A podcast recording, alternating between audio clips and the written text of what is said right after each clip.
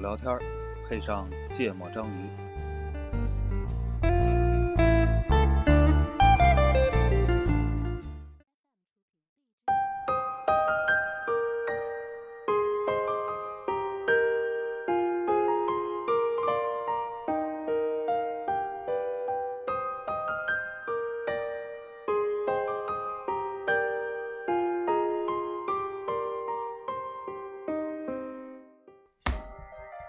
大家好，欢迎收听《芥末章鱼》，我是顾哥。一泽，娜娜，这是咱们历史上第一次提前录节目，是吧？人齐录节目都不习惯什么，都没人说话。对对对对这是在咱们有存货的情况下还没提有前，录刚才节目你。说刚才啊一、那个切过来的时候，就是那音乐声音不是变小了吗？嗯然后灯光，突然变暗了，对，然后一一下子感觉进入到了另外一种状态，有一丝伤感。对，是吧感觉有还有点浪漫，嗯，在有存货的时候还要提前录，说明什么？说嗯，明有存货，但是没时间了。对对对对对，最近都进入到了疯狂出差的状态，嗯，嗯，主要是娜娜主播那个突然上就班变了忙了，对突然间变忙了，很奇怪，嗯我也觉得很奇怪。嗯，当时谈 offer 的时候不是这么谈的，哎，有人骗了。嗯不过最近哎那天顾哥提了个意有建议，我觉得非常好，就咱们争取三个人都在外地，嗯，录一次，对吧？然后咱们赶紧把出差的安排凑一凑，这哎，这争取等着 吧。计划下周去广东，凑啊，那没戏， 我也不去广东嗯啊。这期我们录什么呢？录的是那个我和我选我选择创业公司那系列节目里两人版的，就我和参与顾创业公司的另一些回选择顾另一些的二总人结版，啊二人版， 对，太复杂了，里最后倒数两分钟左右时候留下的那个话题啊，对，对，叫做你这辈子争过的输赢。嗯嗯好，我有个同事叫这个名字，然后叫苏赢，嗯嗯，这名字还不错，挺好听。嗯，那就聊一聊嘛，就是这个话题，其实我第一次想到就想到有这么个概念的时候，我觉得蛮有意思的是。是上次我跟一泽主播录那个我选择创业公司的回顾那个、嗯那期节目结束之后，我们在楼道里抽烟嘛，嗯然后一则一则主播当时说说觉得，觉得他的职业经历吧还挺顺的，嗯，这这就是在这十不年像是的他说的话。不不，我是说没有没没机会经历什么大胜大败。对，嗯没机会经历过大胜大败。嗯然后我觉得从这个角度再来分析自己的过往经历的话，我就会变得蛮有意思的，嗯嗯，然后所以呢，我们这期就，小胜小败还是有很多的。嗯，但是比如比如你现在说到小胜小败，你第一个会想起什么样的例子呢？很多呀，你因为你从工作来说，你每天都在竞争啊。就是我们 to B 公司呢，会经常说面临一个客户的比稿啊、啊，这然后这个跟 to C 产品不一样，to C 你一打仗打好几 年，对吧？那个那个 Uber 嗯跟嗯不一样，嗯，两个市场在这两个市场是肯定对不一样的，差别很大。你你想那个共享单车打仗打好多年，对吧？你这个嗯打车打战，打车也打了外好多卖年，，对外卖什么团当年购的团购，嗯就是打仗社怎么交着也网得络得几年时间能分出个胜负来。嗯，而且都是集团军大规模作战，对我们这种呢，就是哎那边儿有个招标，准备个几天啊、拿着材料儿过去、讲一讲，对吧？PPT 就就输赢就出来了。那你们对咱工作太懈怠 了。嗯。那你说的是这意思吧？小胜小败就是这种，就拿下个客户，对吧？你拿下个就是最最常见的就是去投标嘛，去竞标嘛，嗯对嗯这是每天都在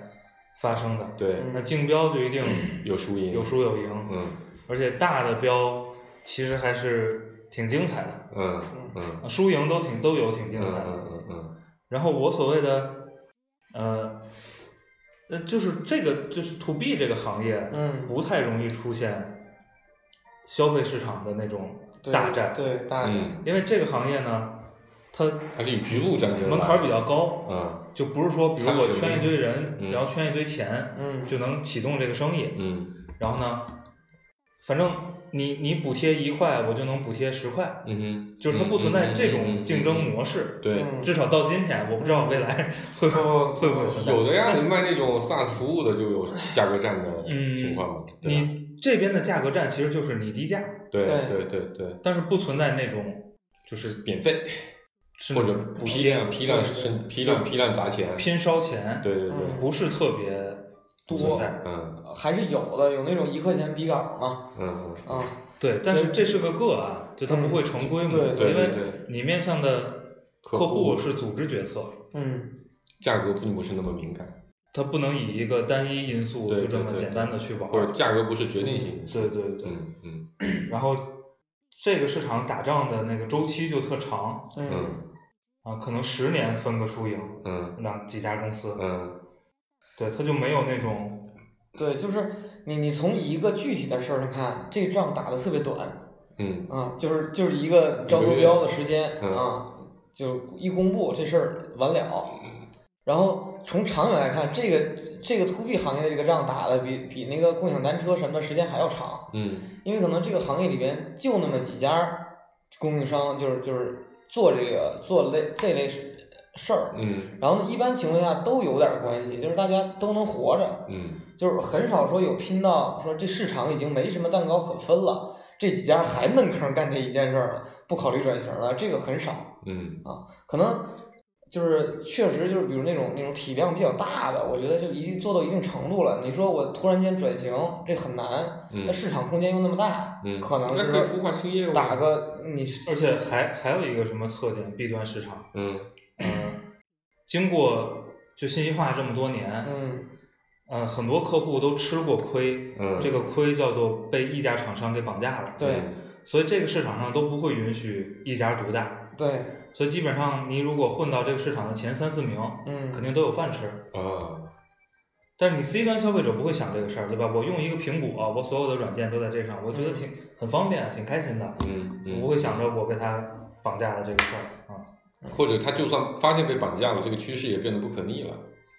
比如现在的滴滴，啊，对吧？大家其实诟病还是很多的，嗯，啊，但是其实你并没有太多办法。但也有了，就现在又多出来一些老板，就但是你说，比如今天，呃，假设啊，嗯假设啊，嗯这个对滴滴的这个大家负面的感受已经非常强烈了，嗯，这个时候杀出来一个人是能把他先翻掉的，啊是因为有的我对作为吧一个 C 端用户，我替换成本没那么高，对但对 B 端就不一样是了的，对吗？如果我很多底层系统都是你们家的，对今天杀出来顾哥说我给你换一套，嗯这个对我来说成本是 巨高的可能是我承受不了的。嗯，嗯我们这期是要聊故事的，不是要聊行业知识的，嗯是，人讲讲故事，讲讲故你事说，这个精彩，我就想知道什么算是比较精彩的，能不能说？其实是这样，好玩的账呢，呃，我们做后来这个品牌的初期，嗯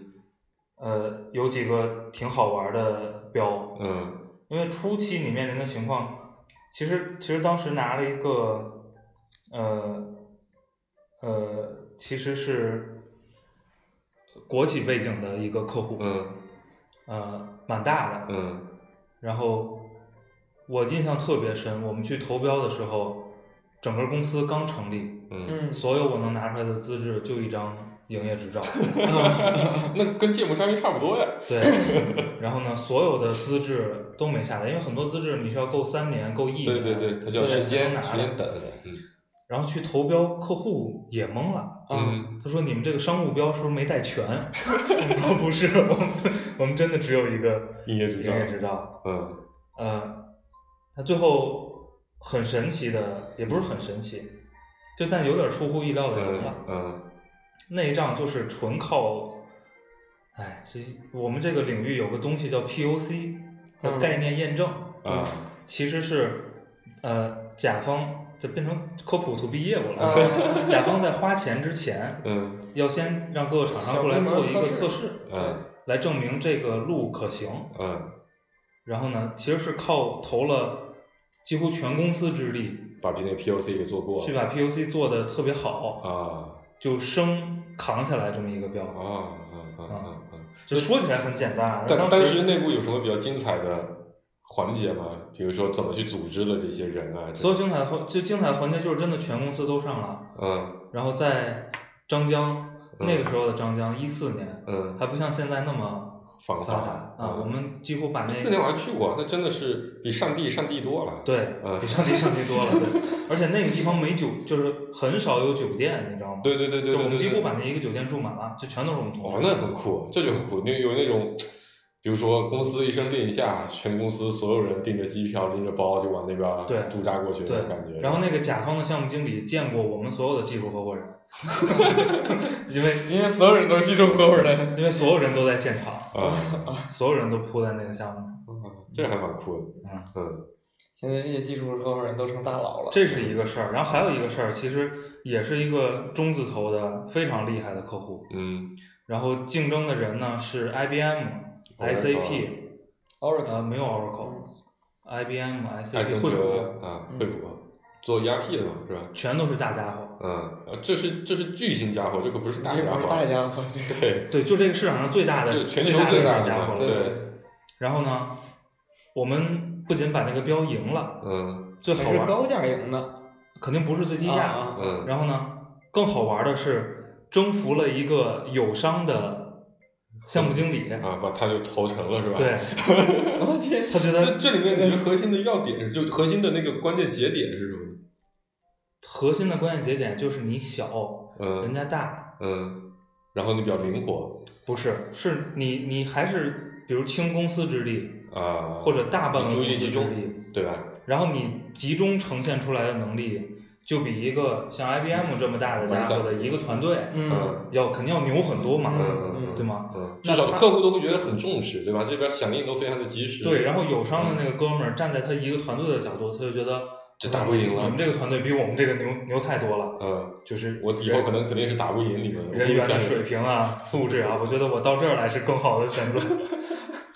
嗯，这个嘛，这都是一四年的事儿，嗯，对，因为什么呢？因为他们当时那个团队，都是把那个就密度比较哦高，因为因为他是一个公司里边的，你可以认为是一个中层的干部嗯，抽出去成立了一个新的公对司，对对，所以而且我觉那得公司是一个准上市公司对嘛，，然后然后这个公司相当于你相当于是一个大一个大的一个已经它成等于是体用量基的层公司里边选出来的一个一一堆人，这堆人里边随便拿到一个公司里边都能在那个比如 IBM 公司里边当一个 leader，对呃至少是一个对对 leader 这样的一个水平嗯。我靠，你一堆这种人去跟一个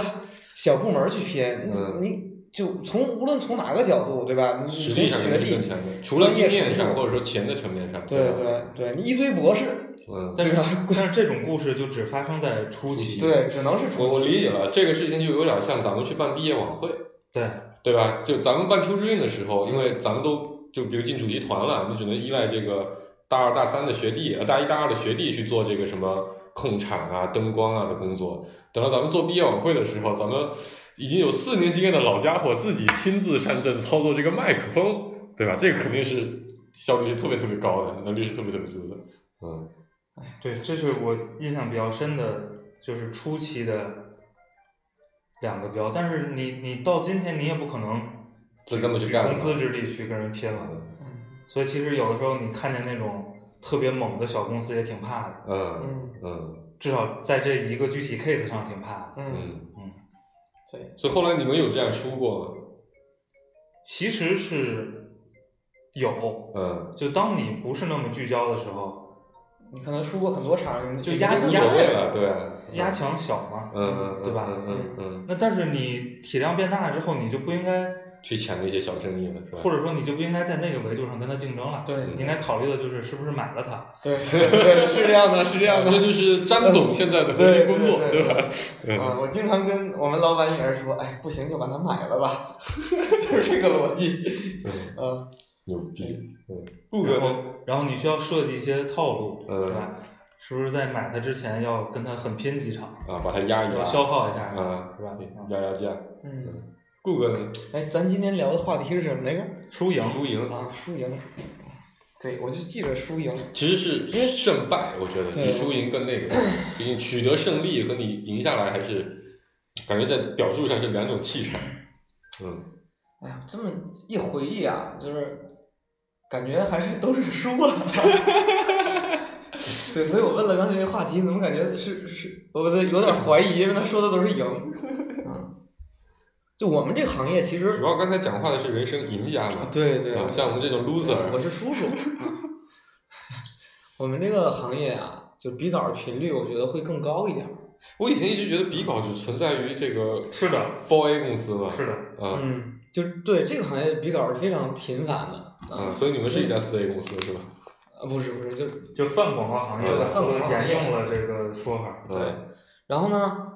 嗯、这个这个比稿其实有非常多的模式，还有形式啊，就有的就是你过去讲一讲啊，没有 POC，因为都是 SaaS，对吧？你不用做具体实施、嗯啊，有的呢要你做测试，嗯对吧？几家供应商给这广告主做投放服务啊，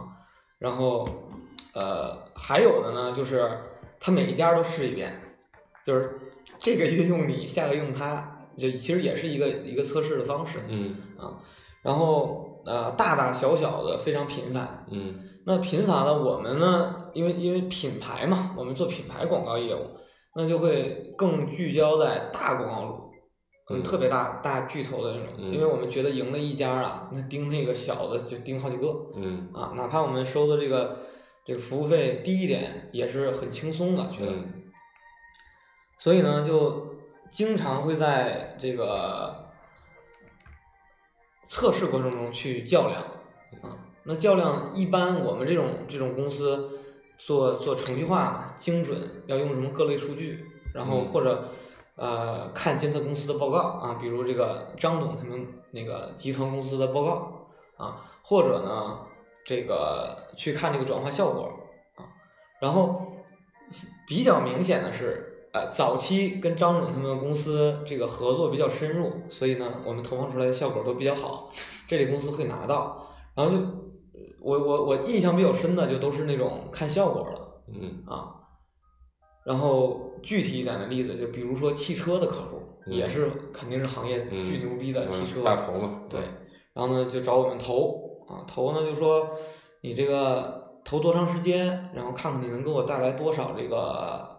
流资， 对，嗯我们叫 leads 啊，嗯就是，leads 销售线多少索线索线索嗯啊，它它这其实就是在你的那个预约试驾呀，或者什么注册个信息，询价啊这些，嗯，，对，询价然后电话，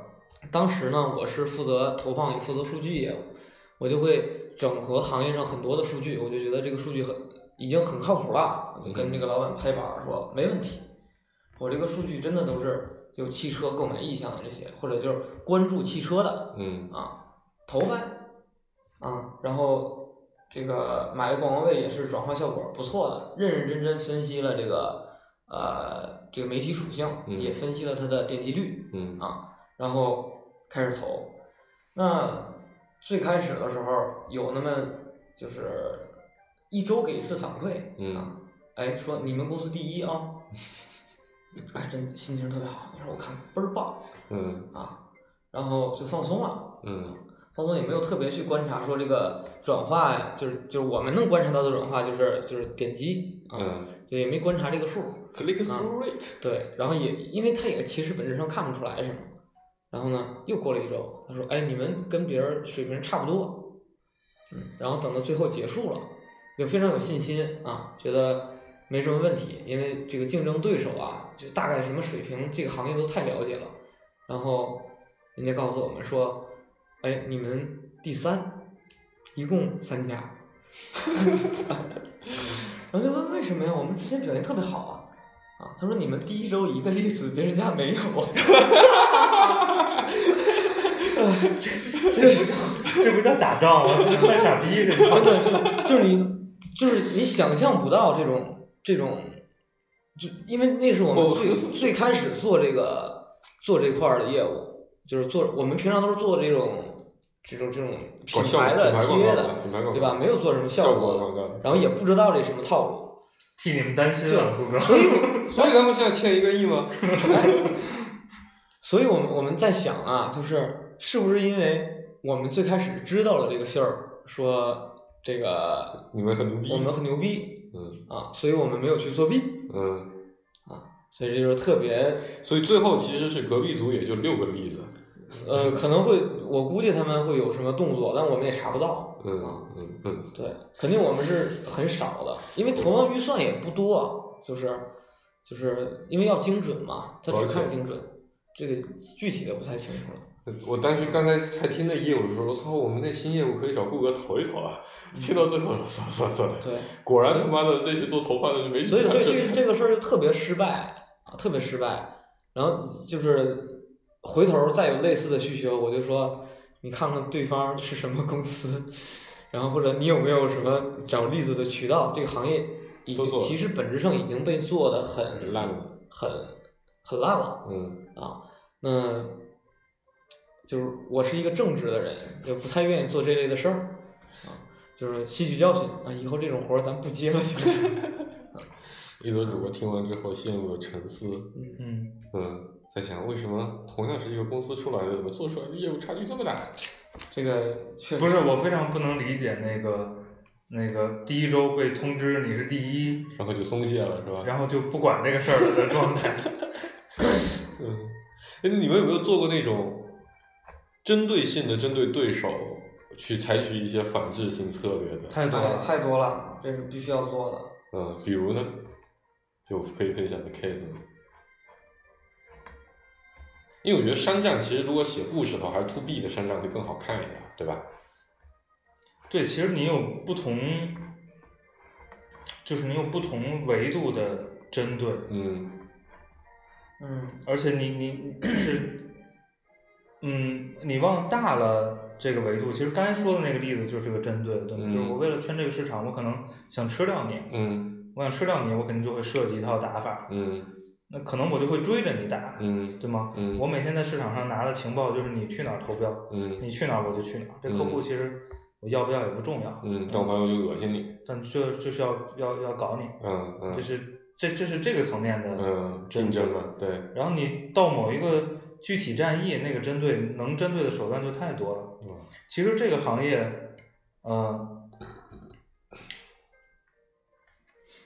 这哎，个我我可以举个具体点儿的例子啊啊，嗯，一则主播在说就泄露商业机密嘛，对，也我没这什么商业机密。对我这个其实也也我说的都是朋友关系。对对，我也是朋友公司啊，然后他 们，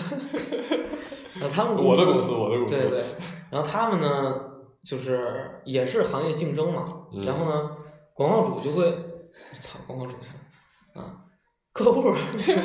就会问说。哎，你们建议我们怎么选择供应商？就嗯他会有一个在比稿过程中的一个提问嗯啊，就是提前在那个招标文件里面就就有一条儿，你要陈述这件事儿，你跟你竞争对对手的区别，然后你怎么建议我们去选择这类公司？哎，这个问题问的特别好，你不问我们也会这么也会讲的，对吧？嗯然后我们发现竞争对手公司这个呃股权结构有一些问题，嗯因为我们知道他们这个有一些股权变更，然后相应的这个这个投资人没签字嗯，啊，所以存在这个商业上的风险，对对，存在商业上的风险。然后呢，他们这个开发的语言特别低级嗯啊，就是这是一个呃效率比较低的语言，嗯啊，然后他们的这个人员构成呢，就是整体水平就是不是那么多名校毕业的嗯啊，然后类似的还有一次就是，呃，另外一个公司就是他们公司的这个呃，就是 CEO 管理层，嗯就是有这个法律风险被嗯被调查了嗯啊，所以呢，我们就会在这种场景里面啊，就会去具体的说，哎，你要去观察这个人员变动的稳定性啊，然后它股权结构是不是合理啊，对，然后人员这个人员的素质水平啊，就是就非常明确的把这些列这出来。这个 to B 市场上最核心的竞争就是控标，嗯嗯，就这个标如果已经出来了，你嗯傻不唧唧去投，嗯基本上你就从你去那迈出第一步你就输了。嗯最核心的就是控标，就刚才顾主嗯播说的这个环节，嗯，就是我要在客户做这个招标文件的时候，就尽可能把你的能你的对优我势有利的和能屏蔽我核心竞争对手的条款塞塞进进去。嗯就这有好多维度，对对对对公司资质的维度啊，嗯比如我想把外企踢在外边儿，嗯然后你这个股权结构啊，你的架构，这这都可以当条嗯件。嗯嗯最弱的就是塞一些技术条件，知道嗯吗？因为那个东西其实不是那么好控，对最牛的就是直接从公司资质上控。嗯嗯，就是你在在这个标开出来之前，其实输赢就定了。嗯嗯嗯嗯，所以有的时候去写这个这个，其实那招标文件啊，基本上都不是甲方写的，不一定是哪家他提前商量好的，或者让几个这个乙方的人乙方都写，那嗯他最终汇总一下。对嗯对，然后这种情况就你会想方设法的去去找对别人的方弱点和你的优点，你把你的优点都列在那儿，你的嗯你的弱点这一是点儿不个提。这是个常见操作，而且这是个很艺术的活儿，对嗯因为你不能把条件控的只有你一家儿，嗯对，你你至少比如三家儿对有符三合家儿这个起要嘛求，对对你对得把这些条件都考虑进去，对对你知道吗？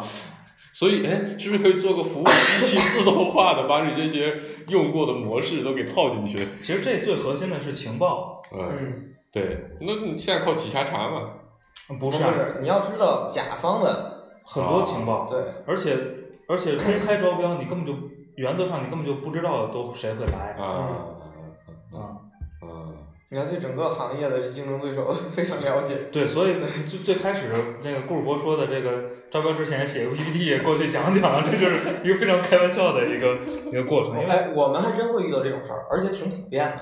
因为标小是吧？就有一些对因标为很因小为，如果你这个东西很标准，对可以这么嗯搞。对嗯嗯然后，然后基本上一个一个项目，你之前去收集情报啊，去考虑这些因素，去设计这个项目怎么玩儿，要花费很多的精力、人力。嗯嗯有我印象特别深，就是之前有一段数据安全这个事儿特别严重，然后嗯也是友商这个数据安全上有的有的出了点问题，嗯他过去就说你看这家有问题，哦，想想那不考虑了，哎，一共就两家，他说那就测你们家吧， 就是就是这么就就随意非常非常，因为你有非常强硬的一点，然后他在那个情况下选项又很少，嗯你就直接就赢了，就这这赢的也不是特别光彩吧，但是就是很 easy 嗯啊，就很但是很，但取是巧一个一个好一个好的战役，都是什么法务啊、HR 啊各种手段一块儿上啊嗯，的的，因为这个这个厮杀是非常残忍和激烈的。嗯就这就是企业级服务市场嗯嗯啊。哎，我们俩其实在给你做科普，我觉得，黄黄渤可以讲讲，to C 的资是吧源市场， ？to C 的，我我第一次就就我在工作之前，其实从来没有意识到过说工作是那我们这期项目叫呃投标，没有没有，我现在讲这跟投标就一点关系都没有。就是我在那个学校是比较单纯的环境，然后我以前觉得，就像顾哥顾哥在上一期节目说，就是你总觉得工作嘛，不就是你每天框一个范围，你每天干点啥事儿，把这事情做完了，对吧？然后就就就就结束了，从来没有意识到说，其实你只要是工作，尤其在公司工作，你其实就一定会陷入到一种商业的竞争环境当中。那其实，在商业竞争环境当中，其实就是一个你死我活的这么一个状态。我以前是没有这个概念的。嗯我第一次有这个概念是，是我我那时候的那个女老板跟我说了，就刚才跟我讲嘛，就说这个你做产品嘛，产品你要定个目标。然后我当时想，这个目标就是，哎，我要服务，比如说一百万用户、两百万。他当时讲的是，你说你的目标可以这么定，就你的目标一般就只有这么几种：第一，你要做行业第一；嗯要么你要做行业老大；嗯第二，你要跟随策略，嗯你就让第一名非常不舒服，嗯跟他平分，尽量的平分秋色。嗯只有这两种选择。嗯我说我操，我这不能做个第十名的产品吗？嗯后来想想，的确是不存在的，就那个时候的确没这个概念。然后，当你当你去奔着行业第一去做的时候，其实你第一个想法是你怎么样能快速的进入到第一集团里面去，对吧？我们那时候做那种工具类产品，其实你现在回算起来，其实公司是非常多的。嗯，你你可能一个厦门，一个杭州，往软件园里面一扔一个板砖，砸到好几个跟我们做一样产品。是但我们其实很快就进入到了第一这个叫第一集团里面。嗯什么标志呢？我就当时觉得还蛮有意思的，就我以前没有意识到这个事情的。当时我们发了桌面第一版，然后完了那个时候就很流行各种安卓的那种资讯网站会做这个软件评测、APP 评测啊，当时就评了这个呃移动互联网四大桌面，哎，我们就在里面的一个。嗯，这个事情我谁评的？是那个安卓安卓网还是对那个是真没花钱的，当时列了四家，分啊别是啊信了信了信了，购桌面，我们然后我都怀疑是不是三六零花钱的，嗯因为三六零是后发者嘛嗯，他故意就蹭碰自营销嘛，把我们都拉上。嗯对，呃，就但但是突然觉得，哎，好像一做出来结果就还不错。嗯然后第一次遇到一个你死我活的状态，什么其实就跟三六零打这个这个这个这个竞争的时候，嗯其实当时的行业格局是购桌面是第一名，嗯，然后呢，我们算是相对有点先发，用构中面第一家做，我们第二家做。那其实构构中面做完之后，我们做完之后，其实像啊三六零，这是从市场占有率的角度算。对对对，构中面那时候已经很大，他们应该已经有个一千多万的用户了。我们那时候刚起步，然后呢，那时候呃，腾讯发了三两个桌面还是三个桌面，然后三六零也发了，然后啊九幺、安卓，然后还有什么 TFI，反正市面上非常多的桌面。然后呢，呃，三六零就想快速的弯道超车，然后就用了一招特别狠的，就翻倍高价挖人。嗯那时候我们的团队全是小年轻啊，都刚毕业的，嗯可能最长的毕业个两年、三年，也就这个水平。除了我们那个大老板嗯和二老板，就这个整个大部门的大 leader 这样总结水，然后他就把我们大部门的领导挖走了。嗯现在看来，他是一个十工作了十几年的混子，然嗯，后他就挖走了。挖走之后呢，我们这也 HR 工作做的不行。就我们那时候没有 HR，我们那时候我说我说三六零啊，这但挖那哥们儿肯定是直的的，啊，就是我等会儿说为什么是直的。他把他挖走了，我们那个团队原来大概有二十六七号人，他走了之后，我们我们团队离职了十十十四五号人，嗯啊、我们只剩下十个人，后来还陆陆续续又走了两个，最后只剩八个人，嗯因为我们原来有三个业务，后来就变成只剩桌面一个业务。然后呢，他们过去了之后，我当时就觉得这就是挖人嘛，对吧？然后人家的确挺狠的，这个这个这个，我也不知道这个商业竞争会有什么样的手段。他们这堆人过去了之后，大概也就隔了十五天，反正不到一个月，半个月半个月多一点儿，三六零的桌面就进行了一次升级。升级完之后，除了贴图，就是 UI 贴图长得跟我们不一样以外，一模一样。嗯啊，这边就纯粹的把代码带过去了，嗯然后他们当时基本都两倍到三倍的薪水，嗯嗯，嗯很值，很值啊。问题是他怎么个值法？他可能给了那个承诺的那个老周承诺的那个人一大批的期权，但是呢，在那个人做完桌面这个东西上线之后，然后三六零那时候有那个三六零那个杀毒卫士嘛，就嗯 PC 端的，然后他们也做那个手机助手，嗯就是电脑连上手手机连上电脑之后，它就可以批量装软件那个，嗯所以他们量起得非常快。嗯很快就快追上我们了。然后这个人大概带着这个业务线三个月之后，那个 leader 就被调到别的部门去了，嗯就管了一个非常边缘的业务，给了一个非常难度有难度的嗯这个这个目标嗯，然后两个月内做不出来没走办，嗯所以那他应该在那边就待了五个月左右，就嗯去了百度，嗯去了百度也做了桌面，嗯 大概这么一个一个一个一个事儿，就就是那个时候第一次意意识到，你的竞争不仅仅是从产品层面的竞争，对吧？他从通过这种非常手段，这三轮在那个时期干了非常多这样的事情，嗯，他们习惯性的，他们习惯性干这个事儿，嗯这是一个我当时发现，我靠，那这就是你死我活的事情嗯，那你必须有针对性的去打压他们，嗯那我们当时发现三六零虽然很快，但那个时候我们的确很努力，我们做的还不错。三六零一直就追着我们屁股后面。那我们的目标是去打第一名，够桌面。当时我觉得做了几个蛮有意思的事情，我觉得还还挺酷的。因为原来只是去研究双方的竞品对比嘛，嗯然后我发现说他们主题特别特别的多，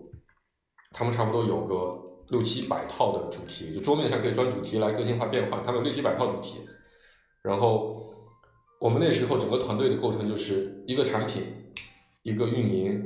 五个研发，一个测试，一个渠道半个渠道嗯和一个设计师。嗯后来我们说，那我们也得做主题，主题是桌面的刚需，所以呢，我们就只招人来做主题。我们招了俩实习生，大三的，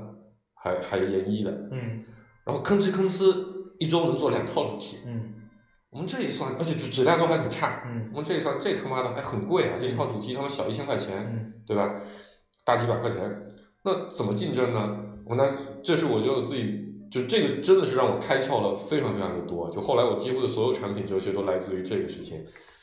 我们当时就发说觉得那我怎么去跟桌面，我们发现我们的留存率不高，我怎么能提升留存率？我们就去分析，分析完一圈之后，就是就是就是我们发现了一个情况，就是卸载我们桌面的留存率比较低的那波用户，百分之七十到八十都装了购桌面，嗯那就证明是因为我们跟他对比的情况下，我们比他差，嗯嗯所以呢他就把我们卸载了。嗯嗯那百分之八十的购桌面这些用户里面有什么特点？然后我们就把他们的这讲起来有点那个，像到现在可能就被抓了。我们把他们的应用列表全部都跑了一遍，就是嗯人工去挑嗯挑样品来看，我们发现说，在百分之八十的这个装了购桌面卸载的用户里面啊，有百分之这这百分之八十里面还有百分之八九十的人都装了三套以上的主题啊的主题，嗯嗯就证明他们都是因为主题的对比导致的这个，可能他觉得我们主题不够多，嗯不够的好。那我们当时就说，那我们一定要在主题上面补齐。嗯但这天方夜谭，人家已经他们每天能生产十来套主题。因为后来去打听了一下，他们差不多整个团队两百号人，嗯我们团队就八个人，嗯你不可能通，而且他们非常有钱，那个时候已经上市了，嗯我们是没有办法通过这个资源层面去打它的。然后我们当时就想了一想，就说那其实对于普通人来，我们观察来看，大部分人挑到了一套喜欢的主题之后，其实大概会用的比较长的时间，差不多会用个两周、三周，甚至一个月，甚至一直都不换都有可能。嗯那于是我们就换了个策略，说我们不做这个多，我嗯们做精，所以我们当时就去跑购桌面里面所有主题里下载量最高的那几套，我们针对性的以类似的风格、类似的纹理做了三套主题，然后呢，用户一打开桌面，一装完我们的桌面，我们就会问他，我们有三套非常精品的主题，你选一套你最喜欢的，挑了三个非常有代表性，女生喜欢粉的嘛，男生喜欢科技感强一点的，然后一套 iPhone 就选择三套，我们发现命中率还蛮高的，嗯基本上有新增的用户有百分之六七十的用户都会从这三套里面选一套，就他会他愿意在从这里面三个选一套，选完之后那留存率飙升了百分之二十到三十，嗯就就因为这事儿，我们其实成本就会比它低很多。嗯然后后来我们就就经过了几轮测试，把这几套主题再扩大一点，嗯可能扩到五六套，嗯所以我们在市面上只推这五六套主题，就我们就偷了把那两个实习生认真的把这只只做了五六套主题，做的非常非常的精品，然后就跟他追，嗯其实我们初期其实跟公众也咬得还蛮紧的，他们差不多在四百万左右的日活，我们很快就追到两百多万，嗯不到三百万，然后就一直保持着这大概这个百分之二十左右的差距，就双边在增长。但人家是两百号人的大军团作战，嗯我们才十个人，对我觉得那那个还打的还还还还蛮爽的。就那时候真的是天天去研究他们，那这也没把它干翻了。没干翻的不是后来是老板的问题吗？ 就那我这觉得。个你十个人的团队能跟两百人的团队拼到说拉日锯战嘛啊活啊对日活差到百分之三十左右，就是而且我们不花钱，不，这应该是你要花成本养两百人，嗯然后我只需要花十个人的成本，对，然后我可以把一百人的成本都用在投放上，把你干翻了。咱们就我们也不投放了。这就是市场，他们也不投放啊，我就说这就是市场特别特别好的但账。但其嗯实我后来这个我我不是没想过你说的这个，但我觉得我们这当时的策略就是我们其实走的就是就是追随者的策略，嗯因为我真的去投放的话，我这条策略、就是、啊，那我同意是你们老板的问题。对， 就是就是我们去走追随者的，就这个策略你必须是第二名才能玩儿，一旦你去投放，你一定是接触到是广泛的用户，嗯那他们其实肯定会要求你跟第一名的品质是接近的，嗯对吧？因为你肯定会接触，就你你一旦扩大你的用户圈之后，你会从你的最最最最匹配的那些用户里走到更泛的用户里。我们核心用户就是他，他对主题没那么在乎，嗯我们提供那几套他就够用了。那对于我们的流畅度啊什么，他他可以接受。一旦你扩大之后，他们就会说，那你为什么没有那样的主题？其实这个时候你是竞争上并没有成本的优势，我是从产品的角度来看，嗯。但另一个问题就是我们也没有那么有钱，人家那时候上市公司啊，刚融了，上市融了两个亿刀吧。我们他妈整个公司历史上才融了一千两百万刀， 他妈其中还有一百五十万是被李开复花掉了，这他妈怎么怎么比？嗯然后那时候还有很多小的 case，我啊觉得蛮有意思的，就就当故事听一听。就那时候，现在其实没法验证它是真是假。就那时候，呃，对于 A P P 来说非常在乎的一个事情是说应用市场的好评，嗯就写那评论，嗯用户用户下完 A P P 之后要写那评论，现在大家都不在乎了，对吧？那时候就很在乎这个事情，因为嗯你不知道下什么 A P P 好。然后呢，我们原来那个评论一直都蛮好的，就我们这样，我们的我们用户特点就是对我们特别忠诚，所以就是基本上写的都是好评。但突然有一段时间多了非常多的差评，嗯嗯而且差评里面感觉有百分之二十三十都会提到说没有三六零桌面好，嗯，嗯所以呢，我们当时就怀疑这个这个这个这个是被三搞六了吗零三六零请的水军来搞我们。那三六零的桌面下面的确是一片的好评，而且量非常的大。嗯每天他们评论数比我们多很多很多，嗯我猜就是他们请人去去刷的。那这样的话，我们去刷他们的差评，以我们公司的人力，也不会，老板也不会出钱给我们搞这事儿，我们其实是很难刷得过他们的。所以我们当时干了个很贱的事情，我其实我不太理解三个英雄要追着我们打，为什么不去追着构筑面打？嗯于是我们去构筑面底下， 他们那边因为他们自己不刷，所以没有什么评论量。于是我们去那边发了二十条左右的关于构筑面的差评，嗯，里面都提到了三六零。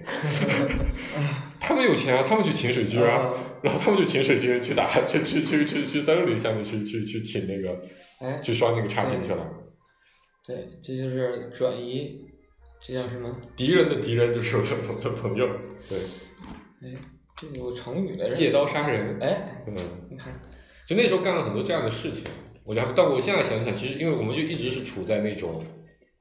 非优势力量嘛，都是劣势的那种竞争环境里面，你就必须用这种非常规手段才能打战，嗯嗯，就还蛮有意思的，我我就我其实在这个商业环境里边，我就特别佩服这种小打大的，嗯，我就觉得这种小打大是一个，呃，特别需要智慧的事情，对，特别需要智慧，就是你充分的发挥了你小的这个灵活性、机动对性对啊，然后把你自己的这个基本上都会把自己的优势用到极致才能赢。对，但是这个东西，它不可复制，我觉得它就是个阶段性的，对，对是的，对是的，而且呢，就是这种小的技巧嗯和一些比较聪明的尝试，嗯，就它这个东西没办法直接换来全面的战对争对的胜利，对对对，就你真正全面战争的胜利，一其定实是拼的战略还上是的对，包括资源，对所以我们那时候就是一堆特种部队嘛，嗯一一一个一个一个一个叫什么？美国那个叫什么 Delta Force，、嗯对吧？就去抢滩的，这滩抢下来之后，桥头堡立住了，嗯，你怎么去扩大你的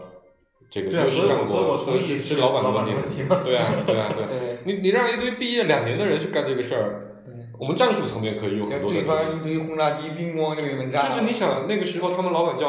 张向东吧，对吧？那那都是十几年的创业者，就是从 WAP 时期就开始做移动互联网，做做到那个时候十十来年的。嗯，而且一直是跟什么空中网啊、掌游啊那种，就一个级别的。这个这个虽然不算很大，现在看起来不算很大，但那个时候其实那时候很大，中国有几家上市互联网公司，对吧？你一年能能能能有十个亿左右的收入的，非常少的。嗯可以。嗯。不过我我其实上次听一泽那个时候，我就想过，其实咱们都没有经历过那种生死持生续死的大生战死涉及到生死的大规模集团军的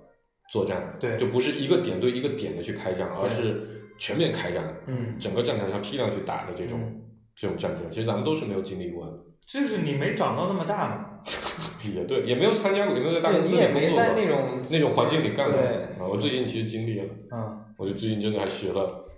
不，你们最近是被打的已经不行了，你这这你不不不这我觉你得你刚才跟我说那个词儿啊，叫百废待兴， 百倍的心了。 我形容得特别贴切啊。就是就是，但我发现这个事情就还蛮考你的战术的大战略层面的这个这个这个这个这个思考嗯和执行力的。这个反正我们也没什么听众，我就可以说一说，大家不要拿外面去讲就好了。就就我就我听了之后，我觉得非常的精彩，就是现在的整体的组织结构的调整也好，还是说在战略资源的调配也好，我觉得非常精彩的。就是经过了长时间的研究之后，他们发现进队啊牛逼在哪儿？嗯牛逼在他们的系统建设非常的健全，嗯差不多十几年的建设嘛。嗯那十几年建设导致的情况就是，他们的中台的决策策略是非常非常强的，嗯所以他们的 BD 的就是前一线工作的工作其实是非常简单的，嗯他只需要把每天中台交给他的策略坚定不移的执行完就 OK 了。嗯那中台执行策略呢，一定是从通盘考虑的，嗯我大盘考虑，我最近大盘我喜欢怎么做，嗯嗯甚至我顶多做到大区，我希望怎么去做。嗯嗯那这它的战术灵活性其实就会比较的有限，嗯就因为它它是要出大策略的，嗯它很难去关注局部战争。嗯所以呢，现在的做法就是我把它拆成了一千多个网格，嗯每个网格派一个将领过去，嗯然后呢，我这个将领我给你充分的授权，嗯你可以不听总部的指挥，嗯你只需要告诉我，我只给你一个目标，嗯你要在这个地方把你的，如果你是优势战区，你要把优势战区保住嗯，把它打死；如果你是劣势战区，你的目标就很简单，拉平。嗯然后你可以阶段性的只拉某个区域的平，你也可以阶段性的只打，比如说利润或者只打订单或者只打这个店，你的目标就是把它搅得非常非常的不舒服。如果有一天能把它搅到把你的中台，把它的中台策略、统一决策这个事情拆掉，拆到你也必须跟我不停的去打局部战，每个局部战的策略都不一样，你就得不停的去有这样的人才来对对垒。嗯，那那但个时候你的人已经积累出来，我已经积累出来，然后我的我的中台建设的劣势就会被抵消掉。嗯然后另外就是我现在钱比你多，嗯所以我在劣势战区我是可以投重金去骚扰你，让你非常非常的不舒服，嗯把你的优势的那些东西，比如你有利润，或者让你利润打没，嗯你的店铺店家牛逼，我就花钱通通买过来，我哪怕我就买过来半年，嗯对吧？这半年你没单，你总得调策略吧？嗯你你你你是不可能做事这个事情不管，等待半年以后我不烧钱的，更何况你背后靠的是一个巨大的巨无啊，嗯这个钱可能烧起来是无止境的，嗯至少我可以吓唬你。嗯我这个事情还是很酷的，嗯嗯，然后真的它它它带来的问题就是你两千个一千多个区域，将近两千个区域，你怎么去找到这么多合格的战队？嗯啊、所以他们就设计了一套机制，来让这战队之间互相来 PK，来互相学习，每个月定点的回报、定点的汇报、定点的这个切磋，然后互相交流共创，把战术互相去渗透。就是你你战区这次把你战区的问题带过来，我们都会集中每个月会集中几天，可能三五天、五天左右的时间，你把你问题带过来，我们的整个大区类似业务，所有人都帮你想问题。我这边有有没有遇到过你类似的情况？我当时打了什么战？或者你像这个情况数据指标上，你其实在哪个地方你是有突破机会的？然后创完之后，这个东西必须写在你这个人带着下一周的下一周任务回去，你下周来 review 就你这次兄弟们给你出的任务，你有没有把它执行完？嗯我觉得这还是蛮精彩，就真的是，对吧？这个集团的这个铁军的名义嗯名声还是逍遥，还是在外很传播很远的。对，就是这是个这是个就是挺好玩的话题啊，因为嗯，基本上就是这种规模的打架，就很难见到的，对吧？呃，第一很难见到，第二其实你你会发现一个特别有意思的事儿，这就回到那天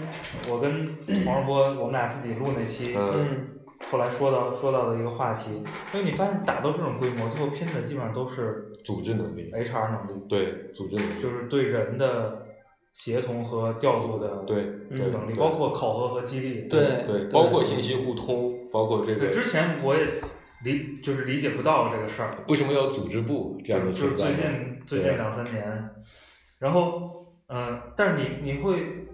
看过去啊，就是嗯你会发现在一个领域里边儿，就我们不考虑有别人跨界过来打架的嗯情况啊，嗯在一个领域里边儿，呃，老二想打老大，嗯几乎没有直接能干赢的。嗯干赢的唯一的机会是他犯错误，嗯嗯就是第一名犯错误、嗯啊。嗯那你能做的不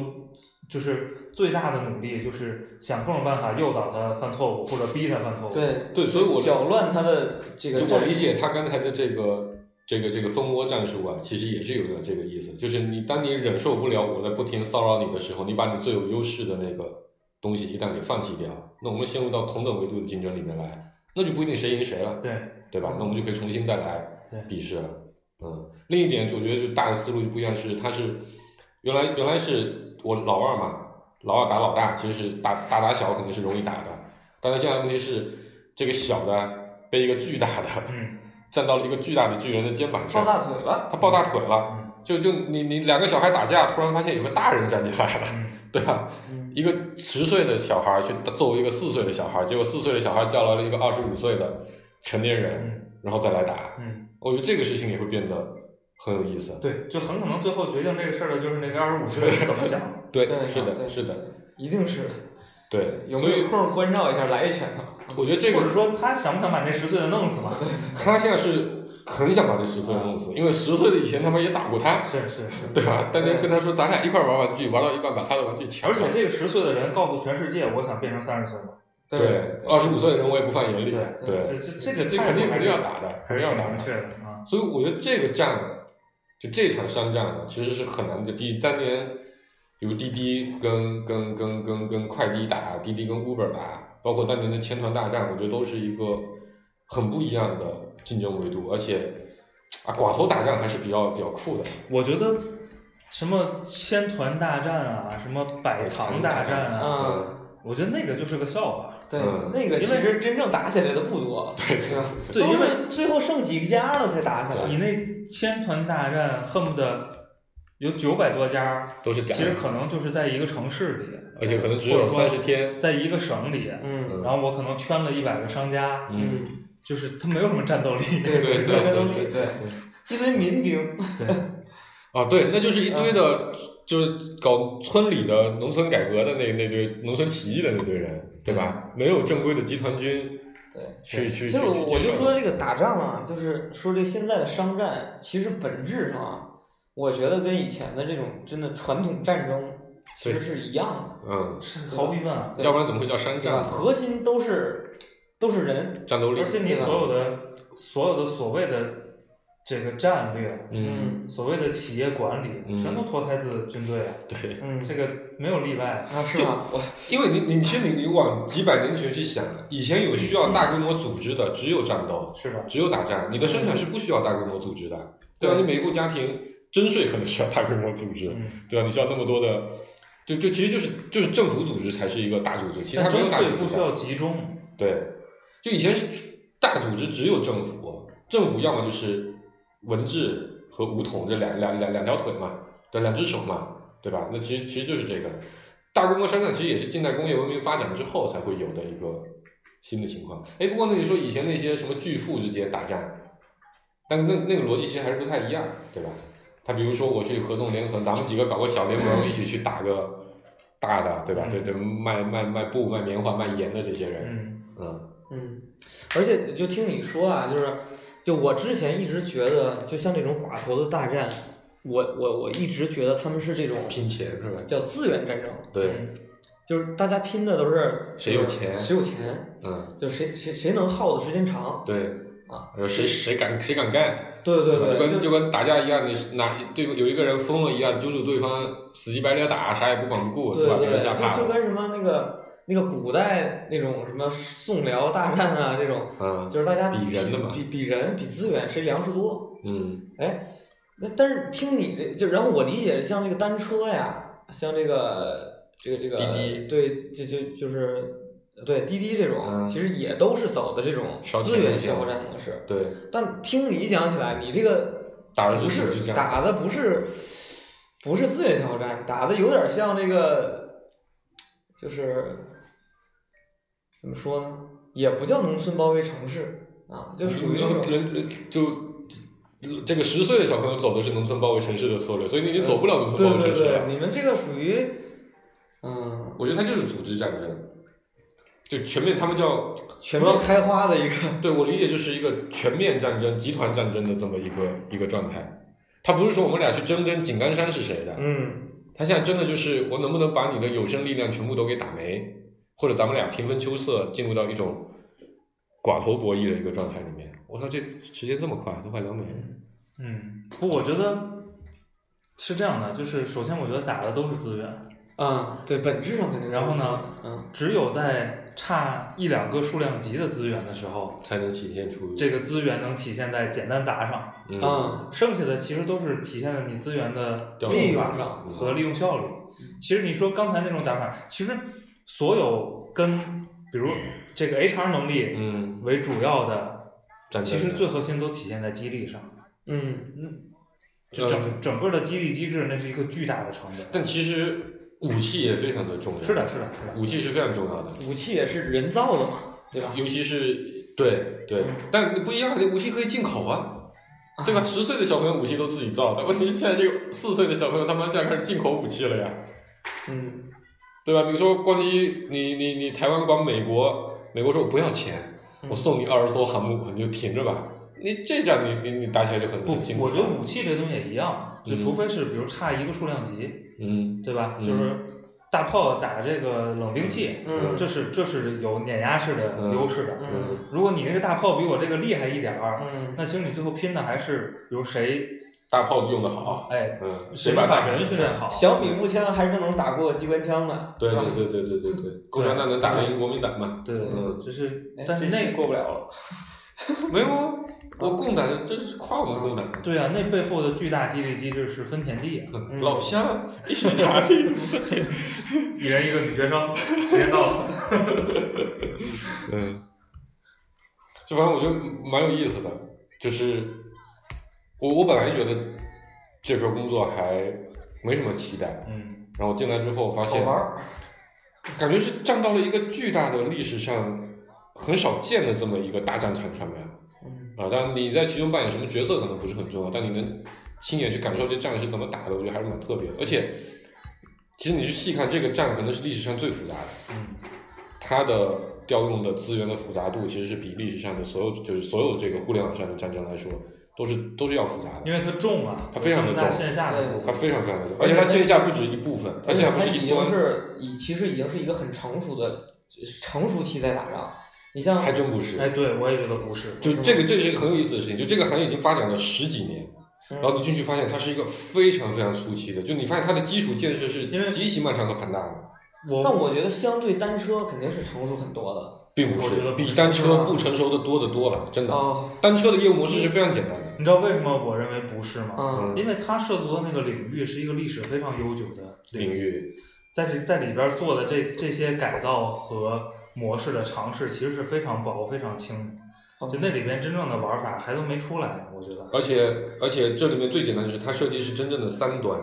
嗯你单车其实只有一端，嗯单车是 B to C 模式，而且我觉得，它都不如打车，单车都不如打车。啊我觉得真的在这个线下的消费市场，最终也不一定就是今天的玩法。我也觉得是，就这也是这个二十五岁的人看到的东西，所以我觉得他的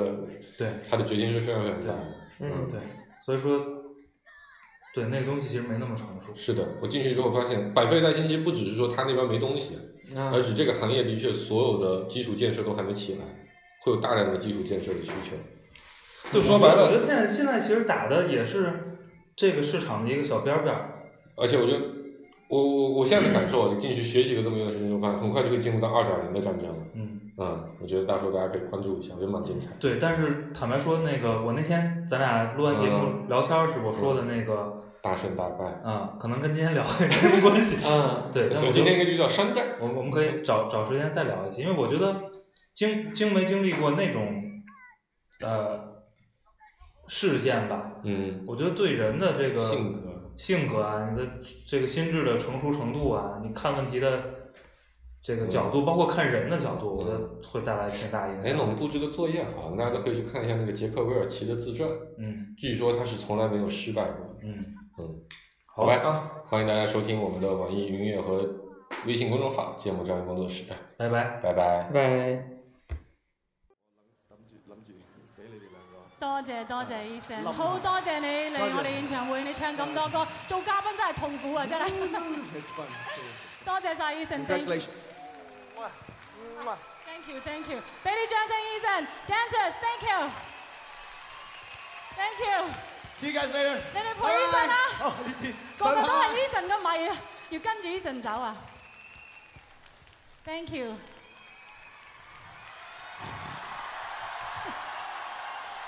咦，喂，老公， 又係企喺個窿嗰度你唔好企喺窿嗰度，我企喺窿嗰度啊！你唔好再跌啦，另外一個耳仔聽唔到，你就聽唔到我講嘢啦，真係。喎。哇，咁咪好好。嗱，我咧咁多晚咧都冇正式多謝呢一位胡鬚佬，我咧就真係要多謝你，因為如果你唔係寫咗個零時失分俾我咧，我真係可能冇今日。咁你都要唱得咁好聽先得㗎。哎呀， 好肉麻！好人，不過你你知喺唔知屋我企呢都度唔會要同我講呢啲説話，我要喺度澄清一一你要樣澄嘢，即清乜係嘢？即係嗰日講阿倫已經澄清咗啊，你唔使再澄清。我講講即係講親呢只歌咧，嗰啲人啊，知道我係喺喺廁所寫嗰啲歌。係啊係啊，你咁嗰我時話俾我喺依家聽。要澄清咧，就係即係喺廁所唔係做緊乜嘢，不過即係坐咗坐咗喺嗰個板凳嗰度寫啫。因為個廁所啲聲好靚，所以先寫咗呢隻歌出嚟，即係冇冇做第二唔係邊做個入緊嘢廁所會坐板凳咧？寫歌咯？你都冇同我咁講過喎，真係係啊，我第咪一所次以而家咪講埋俾你聽我咯。對唔住啊嚇，隨便你啦，你咁咪係就老 係啊公，我聽你噶啦嚇。我係呀，哇！佢喺個台上先咁講就，翻到屋當企啊然人啦，當然。抹地。我哦會唔會咁咧？ 嗱，老公，嗯，每一個人咧都問我點解晚晚我冇長零時十分㗎，但係我晚晚都有長，不過佢哋唔覺嘅。咁既然你上咗嚟啦，可唔可以同我再唱一次啊，yes，OK，零時十分好嗎？好